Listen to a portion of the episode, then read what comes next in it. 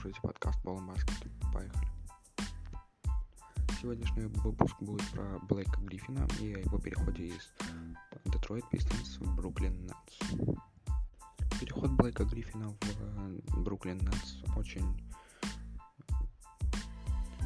выгодный как для Бруклин Нетс, так и для игроков Бруклин Нетс. Им не хватало хорошего защитника и неплохого нападающего – да, таковым является Блэк Гриффин, это очень хорошо.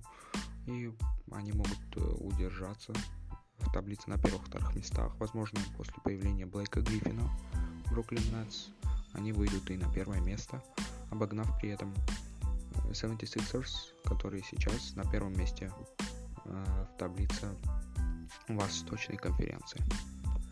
Следующая игра с Блейком Гриффином в составе Бруклин Нетс. Эта игра пройдет уже 12 марта.